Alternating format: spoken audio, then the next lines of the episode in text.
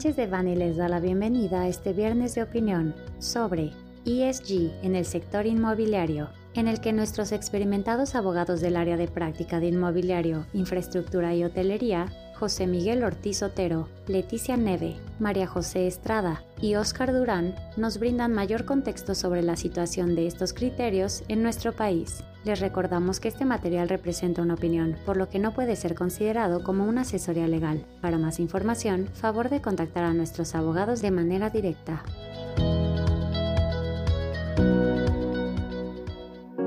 Hola, esperamos que se encuentren muy bien todos ustedes. En esta ocasión les vamos a platicar de un tema que se ha escuchado muchísimo en los últimos meses y está muy en boga. Vamos a hablar de ESG y cómo tiene este tema relaciones con el área de inmobiliario. Oscar, para empezar a platicar de este tema, vamos a ir un pasito atrás.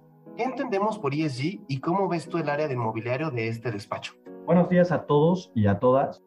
Por cuanto hace al área de real estate aquí en Sánchez de Bani, nuestra práctica de inmobiliario, infraestructura y hotelería brinda asesoría legal a desarrolladores tanto mexicanos como internacionales, incluyendo la reestructuración de vehículos para dichos fines y todos los aspectos legales y regulatorios relacionados con inversiones y operaciones estratégicas en el sector inmobiliario, comercial, turístico e industrial.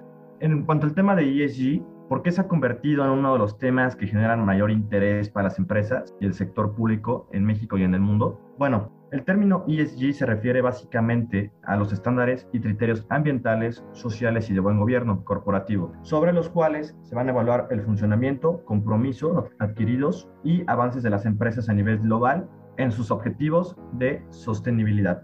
Es importante mencionar que en 2022 se han aprobado diversas regulaciones principalmente en Europa, las cuales ya obligarán a las empresas a cumplir con ciertas acciones de due diligence y obligaciones de reporte de información en materia de sostenibilidad. También es de destacar que existen reguladores en Estados Unidos como es el SEC y en Alemania como FABIN, que han sancionado a empresas listadas que declaran información falsa sobre el incumplimiento o implementación de medidas de sostenibilidad en sus reportes anuales.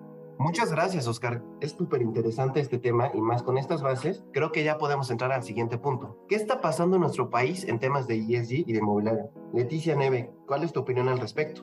ESG comenzó a ser un tema relevante en septiembre del 2015, cuando la Asamblea General de las Naciones Unidas adopta la Agenda del 2030 para el Desarrollo Sostenible y sus 193 miembros adoptan políticas y acciones para lograr prosperidad, a erradicar la pobreza y potencializar la paz y la libertad entre los países.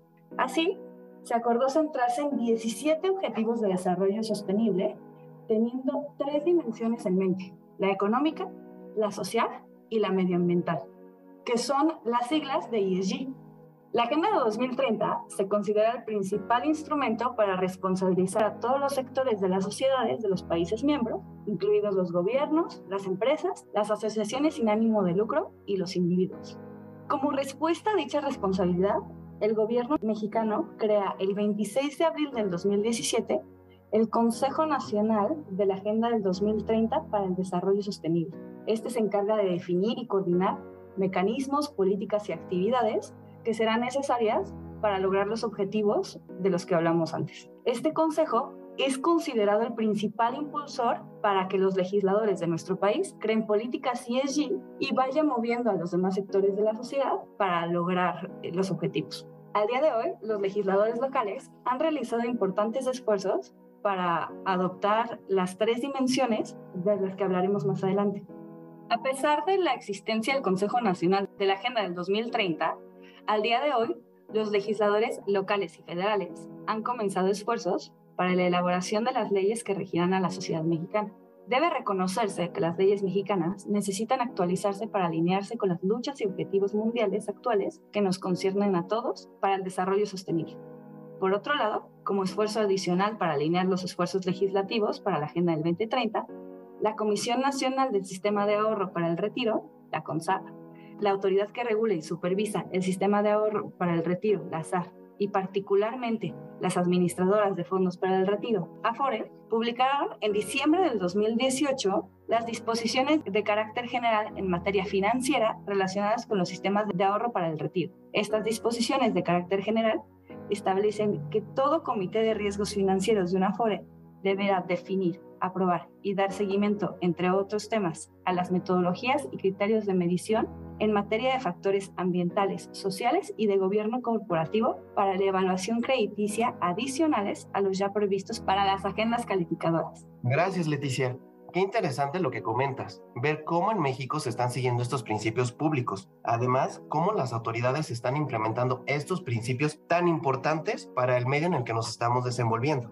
Ahora bien, ¿cómo lo vemos desde el sector privado? ¿Qué están haciendo los agentes desde el sector inmobiliario en México? María José Estrada, ¿qué opinas?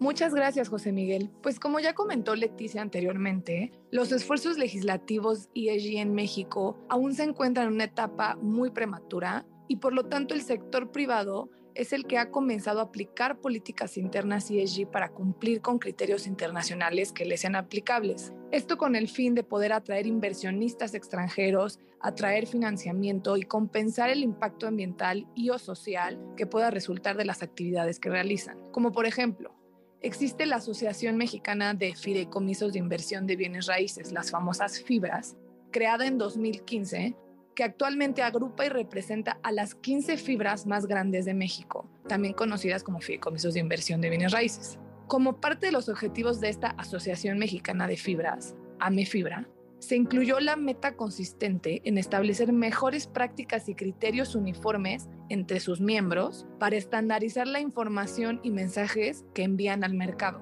Para lo anterior, AMEFibra lanzó en 2020 el Manual de Indicadores Ambientales, Sociales y de Gobernanza para guiar a sus miembros y ayudarles a identificar las métricas e indicadores ESG más relevantes a nivel mundial, con el objetivo de que las fibras puedan estandarizar el uso de dichos indicadores y establecer directrices internas para reportar información clara y estandarizada al mercado en general, incluyendo a los inversores institucionales y privados, agencias de calificación y proveedores de índices. Por ejemplo, Fibra 1, que es la entidad líder en el sector inmobiliario en México con aproximadamente 636 propiedades en todos los sectores y ahora en la industria ESG, ha emitido diferentes bonos sustentables a largo plazo, en 2021 colocaron dos bonos sustentables senior no garantizados por un total de 8.100 millones de pesos, aproximadamente 400 millones de dólares. En las últimas noticias relacionadas con ESG, Fibra 1 informó que habían sido listados por segundo año consecutivo en el índice SIP de la Banca Mexicana de Valores, que es una iniciativa de la Bolsa Mexicana para impulsar el desempeño de las empresas que cumplen con los más altos estándares en México, en criterios ESG. Fibra 1 forma parte de las 15 fibras que están dentro de la AMEFibra. Y por otro lado, por ejemplo, Fibra Prologis, una empresa enfocada en la adquisición, propiedad y administración de inmuebles logísticos y manufactureros clase A, a finales de 2021 tenía una cartera de aproximadamente 224 propiedades centradas principalmente en mercados orientados al consumidor. Esta Fibra Prologis en 2021 completó la emisión de una oferta de bonos verdes de 70 millones de dólares, de certificados fiduciarios a largo plazo y una colocación privada estadounidense de 300 millones de dólares estadounidenses en pagarés senior no garantizados. Muchas gracias, María José. Justo este tema que tocas me parece muy relevante. La consecuencia práctica que vemos es el financiamiento en temas inmobiliarios. Estos bonos verdes de los que hablas, cómo ayudan al financiamiento, cómo crean proyectos y más importante, estos proyectos que tienen esta trascendencia no solo ambiental, sino social. En el tema ambiental me parece importantísimo, como ven, los residuos, las emisiones, crear proyectos que puedan ser interesantes para inversionistas y consumidores, como bien mencionabas. Creo que lo más importante a resaltar aquí es temas de ESG e inmobiliarios se están teniendo ya hoy en día. Esto es una realidad. Clientes, desarrolladores, inversionistas, Incluso reguladores o calificadores que pueden hablar de estos temas estarían muy interesados en saber más de cómo se ve temas de ESG en el despacho y con gusto los podemos asesorar. Es importante también que lo que hagamos sea a nivel de cancha. El equipo de Sánchez de Bani está muy contento en participar en estos temas relevantes, sostenibles, que ayuden a un mejor futuro y a un mejor mercado inmobiliario en México. Encantados y a su disposición para comentar cualquier duda que tengan. Muchas gracias. Para cualquier duda o comentario sobre este material, contacte a José Miguel Ortiz Otero, miguel.ortiz.sanchezdevani.com, Elsa Leticia Neve Ramírez Viela, elsa.neve.sanchezdevani.com, María José Estrada Suárez, mjestrada.sanchezdevani.com, Oscar Alberto Durán Ramírez, oscar.duran.sanchezdevani.com.